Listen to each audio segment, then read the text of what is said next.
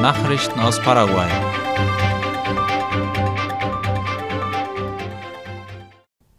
Heute beginnt die Expo Pioneros 2022. Organisator ist das Unternehmen Pioneros del Chaco SA, das von den Kooperativen Jortiser, Fernheim und Neuland zusammen mit privaten Anteilseignern getragen wird.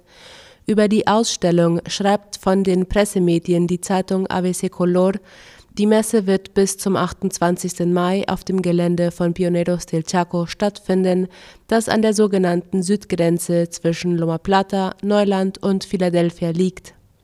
Die Expo Pioneros bietet laut dem Programm neben der Ausstellung von Rindern und anderen Tieren Schulungen und Vorführungen von Maschinen und Saatgut, die an den Böden des Chaco angepasst sind, sowie eine Besichtigung der örtlichen Fleischverarbeitungsbetriebe und des Milchproduktionszentrums. Während der Veranstaltungstage besteht für die Gäste auch die Möglichkeit, die touristischen Attraktionen der Region zu besuchen, wie zum Beispiel Museen und andere Sehenswürdigkeiten. Senatoren billigen die Erklärung des Guasu-Parks zum Naturschutzgebiet. Wie Reporter von ABC Color und Ultima Hora berichten, hat das Oberhaus im Kongress gestern einen Gesetzentwurf zugestimmt, der vorsieht, das Grundstück des Parque Guasu Metropolitano in Asunción zu einem Naturschutzgebiet zu erklären das heißt, dass auf der Fläche keine Gebäude errichtet werden dürfen. In dem Gesetztext wird den Ministerien für Verteidigung, öffentliche Bauten und Kommunikation und Umwelt die Erlaubnis erteilt, das Naturschutzgebiet als Grünfläche für die Öffentlichkeit zugänglich zu machen. Das bedeutet konkret, dass es für folgende Zwecke genutzt werden kann. Bildung, Freizeitgestaltung, Kultur, Forschung, Tourismus und Erholung. Das Grundstück, das sich im Besitz des paraguayischen Staates befindet und vom Verteidigungsministerium verwaltet wird, ist rund 124 Hektar groß. Der Park ist seit mehreren Wochen in den Schlagzeilen, weil auf einem Teil des Geländes eine Universität der Republik China auf Taiwan errichtet werden soll. Bürger, die dagegen sind, hatten eine Kampagne gestartet unter dem Motto Rettet den Guasu-Park. Mina schützte 105 Kinder und Jugendliche in prekären Situationen.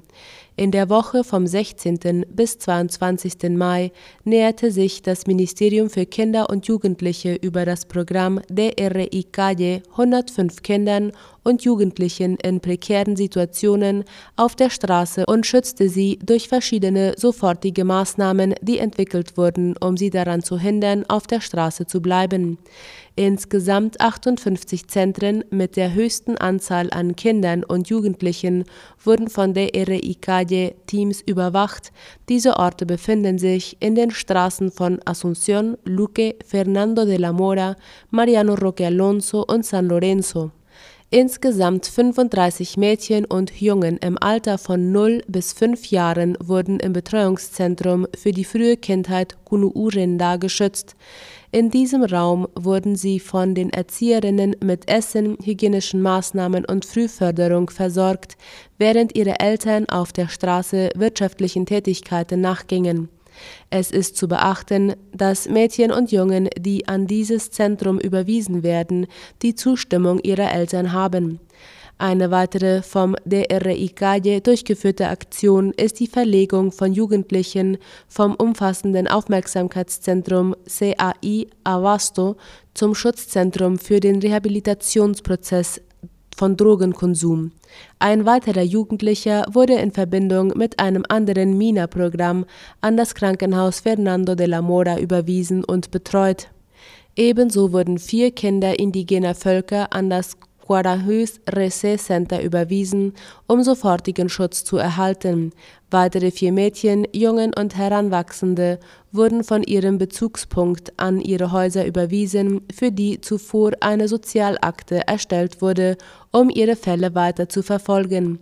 Insgesamt 34 Meldungen, die über den 147 Telefondienst reinkamen, wurden von der RICADE abgedeckt, dass in diesen Tagen aufgrund des harten Winterwetters die Überwachung intensiviert. Nachrichten aus aller Welt.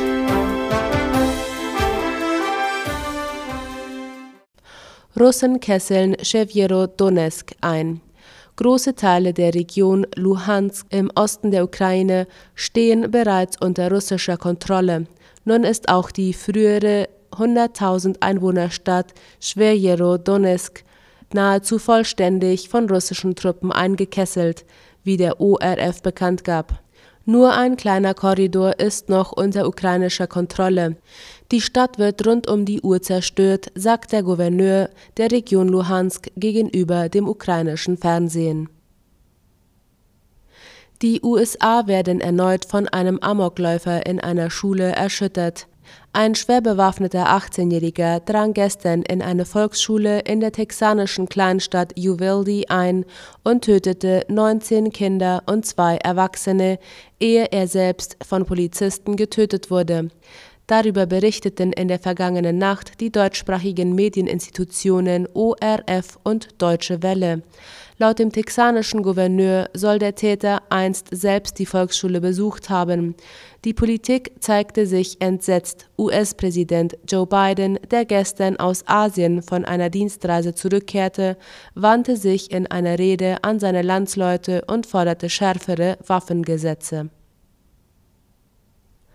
rund 100 Menschen im Mittelmeer gerettet. Ein Boot mit etwa 100 Menschen an Bord ist im zentralen Mittelmeer gekentert. Das seeuntaugliche Boot wurde in der vergangenen Nacht von der Besatzung des Rettungsschiffs Astral lokalisiert, das die Schiffbrüchigen retten konnte. Das Rettungsschiff gehört der spanischen Hilfsorganisation Open Arms. Das Flüchtlingsboot war von der libyschen Küste abgefahren. Von den Küsten Nordafrikas machen sich immer wieder Menschen über das Mittelmeer in Richtung Europa auf den Weg. Internationale Tagung über die Nutzung der Antarktis. In Berlin beraten Vertreter von mehr als 50 Ländern darüber, wer was in dem größten Naturschutzgebiet der Erde eigentlich darf. Bei den Beratungen zum Antarktisvertrag geht es vor allem um Umwelt- und Klimaschutz. So ist zum Beispiel der Schutz der Kaiserpinguine ein langfristiges Ziel.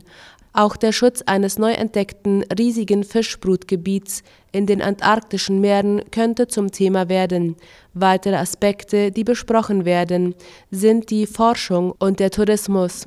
Den Antarktisvertrag haben im Dezember 1959 zwölf Staaten unterschrieben, darunter Argentinien und Chile aus Südamerika. Inzwischen haben ihn mehr als 50 Staaten unterschrieben. Das Treffen der Vertragspartner über die Nutzung der Antarktis läuft noch bis zum 2. Juni. Deutschland will Einreiseregeln mit 1. Juni lockern. Angesichts sinkender Covid-Fallzahlen sollen die Regeln für die Einreise in die Bundesrepublik über die Sommermonate gelockert werden. Deutschlands Gesundheitsminister Karl Lauterbach sagte laut dem ORF, bis Ende August würde die 3G-Regel bei der Einreise ausgesetzt. Vom 1. Juni an müssen Reiserückkehrer und andere Einreisende damit nicht mehr nachweisen, dass sie geimpft, genesen oder getestet sind. Die aktuell gültige COV-Einreiseverordnung schreibt noch bis zum 31. Mai für alle Personen über zwölf Jahre einen 3G-Nachweis vor. Die USA lockern Ölsanktionen gegen Venezuela. Dadurch soll der Dialog zwischen der Opposition und der Regierung in dem südamerikanischen Land gefördert werden, wie die Deutsche Welle schreibt. Wie ein hochrangiger US-Beamter mitteilte, hat der US-Ölkonzern Chevron die Erlaubnis erhalten, mit der staatlichen venezolanischen Ölgesellschaft PDVSA wieder in Verhandlungen über geschäftliche Aktivitäten zu treten.